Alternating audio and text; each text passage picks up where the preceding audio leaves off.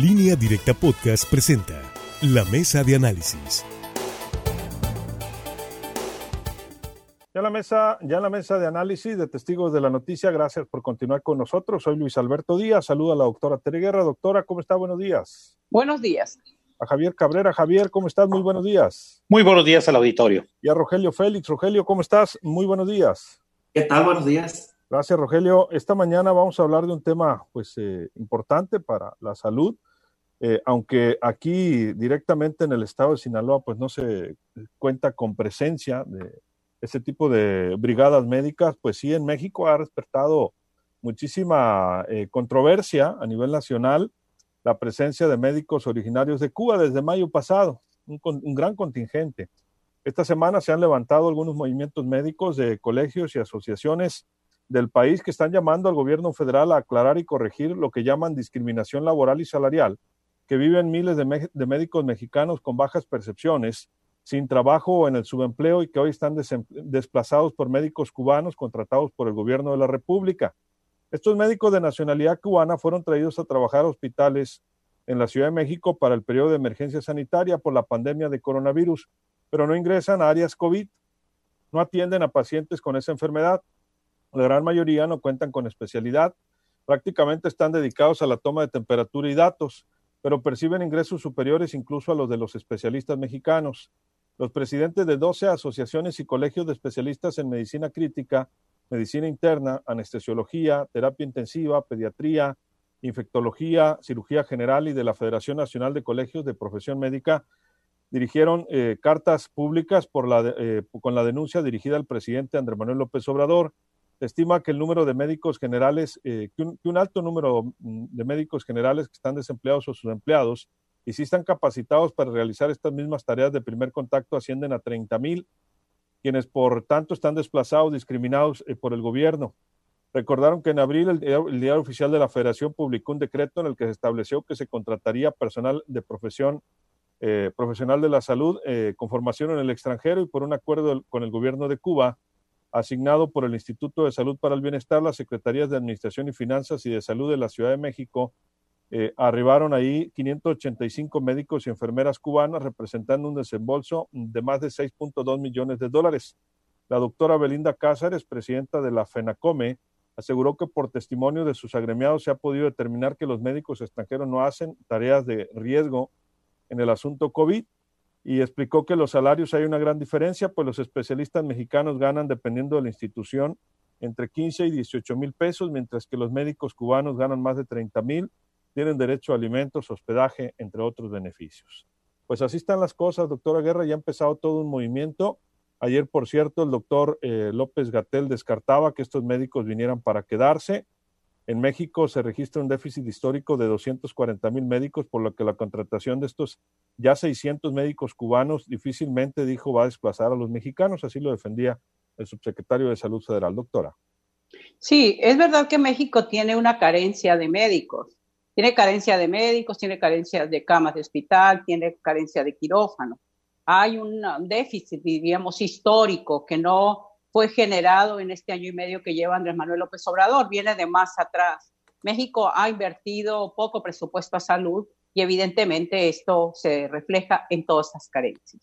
Pero en el caso del personal médico, hay que decir que la Secretaría de Salud, nada más la Secretaría de Salud, se calcula que tiene alrededor de 60 mil integrantes del sector salud, no todos médicos, algunos médicos, enfermeras, que están sin prestaciones significa que no están recibiendo, primero, no se les reconoce base, algunos tienen más de 10 años laborando, pero no tienen la estabilidad en el empleo, no están registrados a la seguridad social. Significa que en este periodo de, de coronavirus que ponen en riesgo su vida, tienen el problema incluso para recibir ellos la atención médica. Algunos han tenido que hacer gasto para poder atenderse cuando son contagiados y tienen el riesgo de que si mueren sus familias quedan desprotegidas. Estos 60 mil están en todo el país y en Sinaloa se calcula hay más de 2.000. Pero no solamente sería el sector salud. El ISTE históricamente contrata al personal y no le reconoce la base y a veces duran hasta 10 años así sin darles también prestaciones, no le da estabilidad, ni siquiera los registra en el propio ISTE, ni les dan los servicios médicos en el mismo ISTE.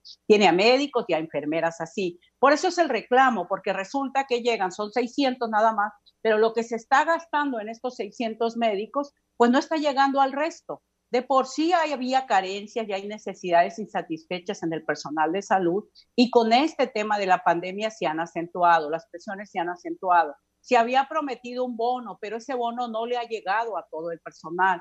¿Qué es lo que observamos? Cada vez más crece la exigencia y va a seguir creciendo la exigencia porque estamos hablando de más de 154 mil contagios confirmados en el país. Estamos hablando de más de 18 mil personas que han perdido la batalla frente al coronavirus y cada vez observamos 4 mil más, 5 mil más, 700 personas fallecidas más eso significa más tensión, más presión, más contagio dentro de las mismas instituciones.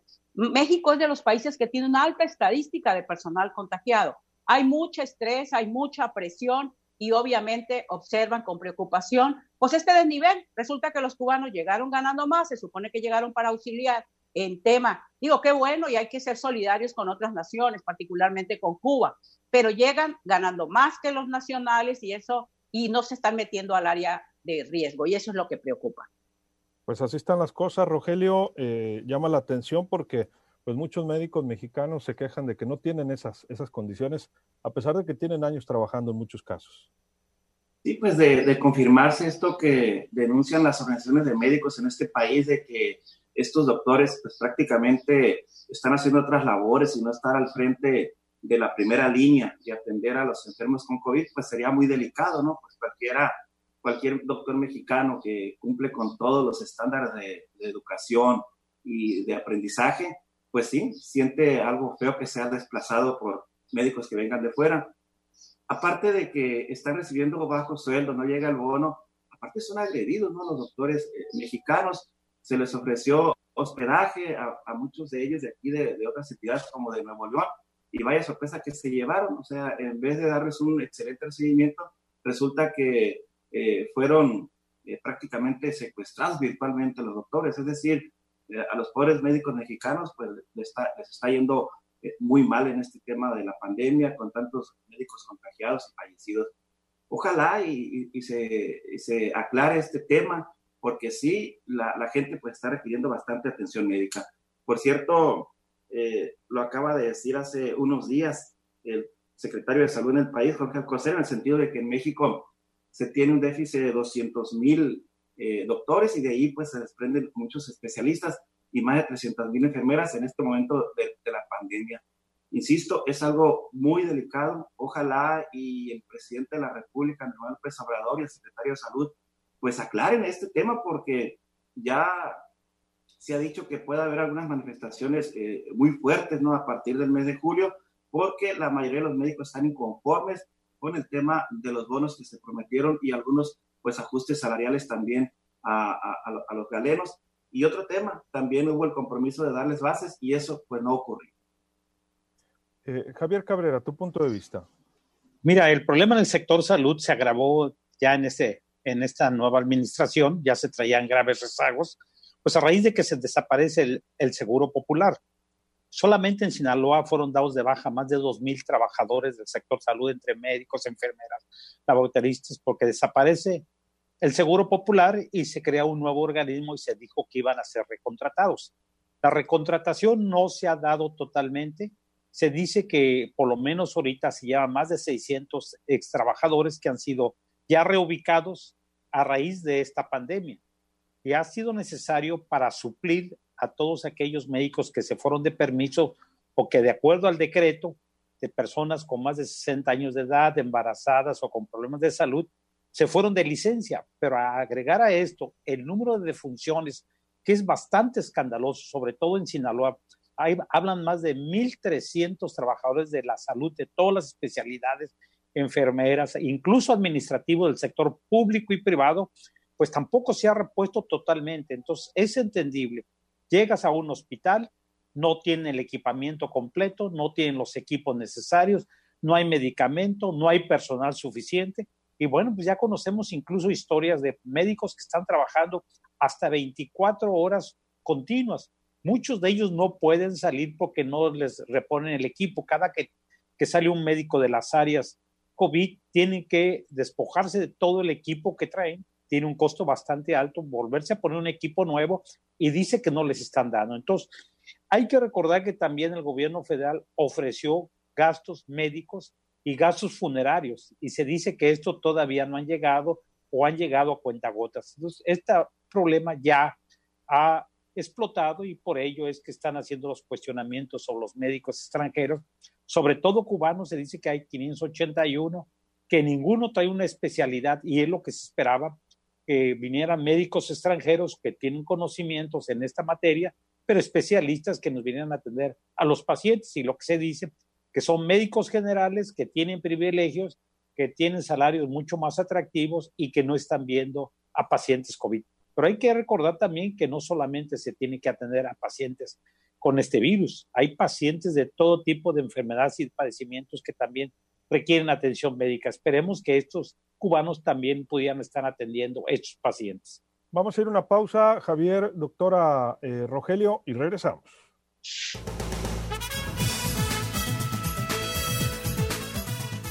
Luis Alberto Díaz, en línea directa.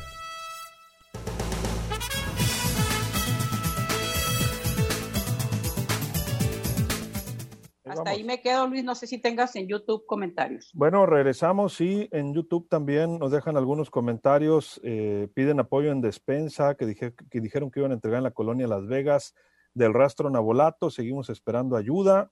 Aquí la vamos a pasar, dice Jesús Munguía. La vamos a pasar. Eh, Chema Chávez dice, eh, ah, bueno, que si no comentamos el YouTube, acá estamos en el YouTube también. Ya se entregaron en otra colonia, dice Jesús Munguía, que manden también a la colonia la colonia Las Vegas. Oscar Leal, buenos días para todos. Saludos a mi esposa Rosario Romero. Bueno, ahí en YouTube también. Atentos a los comentarios, doctora. Pues eh, así la, reflexión, yo creo que es bienvenida la ayuda, ¿no? Lo que yo retomo algunos de los comentarios ahí que leía usted de la audiencia. El tema es que si van a venir a México doctores de otro país, pues deberían ser especialistas, deberían eh, venir eh, pues a atender la, la, pandemia, ¿no? Que es la que mantiene ocupados pues a un gran porcentaje de todo el sector salud en nuestro país, incluso pues en algunos casos con saturaciones tremendas, particularmente allá en la Ciudad de México. Yo creo que hay que este, contextualizar. Si vemos a un país con una tragedia, con una condición que amerite el esfuerzo internacional, que por cierto ahorita se ha podido dar poco, porque la mayoría de los países se enfrentan las emergencias, pues yo creo que la ayuda internacional debe fluir. Eso lo hemos recibido de México cuando ha tenido los sismos y hemos, este, igual cuando se han tenido los huracanes, y igual ha fluido de México hacia el resto del mundo. Aquí habría que preguntarnos, ¿los médicos cubanos se contrataron para ayudar a Cuba o para ayudar a México? Si el objetivo era ayudar a México, entonces estos médicos debiesen de estar en las áreas de emergencia donde más se les requiere. Yo no veo mal que se apoye a otras naciones y más si las naciones tienen necesidades. Yo creo que la solidaridad internacional ha sido un factor fundamental. Lo que realmente pasa en México es que hay mucha inconformidad y en medio de la pandemia ha crecido la presión, crece la presión laboral porque el personal se ve obligado a trabajar en condiciones de alto riesgo, se ha comentado. El Instituto Mexicano del Seguro Social tiene un alto porcentaje de personal contagiado. Hay que decir que el Instituto Mexicano del Seguro Social al menos es el único que cuando contrata personal eventual sí le da seguridad social y no hace tanta discriminación en los pagos.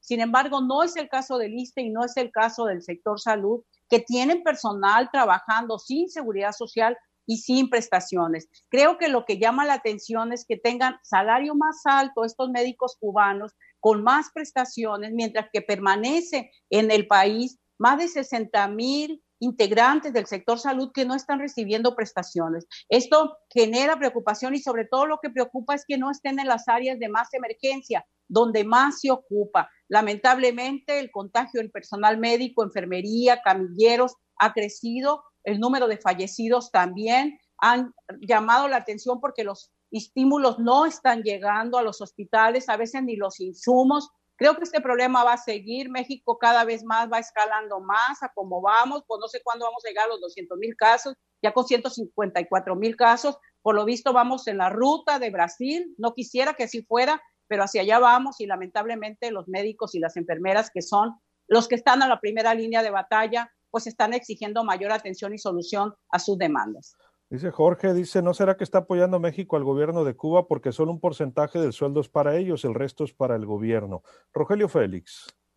Bueno, creo que toda esta discusión, esta confusión que se ha dado en el tema de los médicos cubanos en México, yo creo que es momento que se tiene que atacar, es decir, que los propios médicos cubanos o el mismo gobierno federal, una conferencia mañanera, pues expliquen con detalle realmente qué están haciendo los médicos. Muchos han, muchos se ha dicho que están haciendo trabajo de campo, de investigación sobre el virus. Bueno, pues eso nada más se rumora. Yo creo que se tendría que plasmar en documento cuáles son esos avances que están haciendo, porque no se tiene eh, de ninguna manera negar que los médicos cubanos tienen un prestigio muy importante en el mundo, ¿no? Se habla de que son eh, los mejores, no se puede decir, están entre, están entre los mejores médicos del mundo. Eh, también en México, obviamente, están aquí los médicos también mejores del mundo. Pero sí se tendría que explicar y aclarar exactamente cuál es su función. Porque sí, el enojo es ese, pues que no están en la línea de, de atención de los enfermos de COVID, donde está el peligro Inclusive han comentado algo que se les ve eh, caminar los pasillos de, los hospitales, más no se les ve eh, en atención médica. También se les dan pues, muchos privilegios, ¿no? Con el sueldo y también su eh, forma de hospedaje.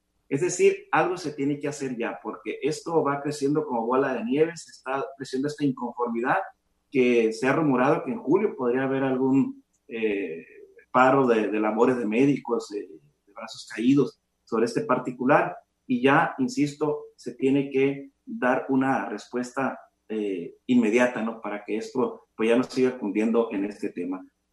Y agregar, pues, que los médicos, como le decía también Javier Caroita, pues no tienen la protección de los equipos para eh, enfrentar esta pandemia.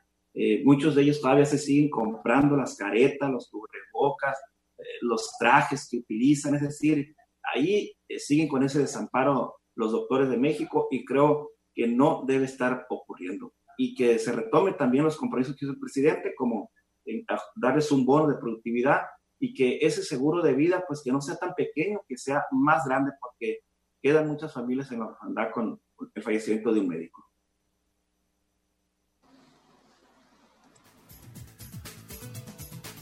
Perdón, Javier.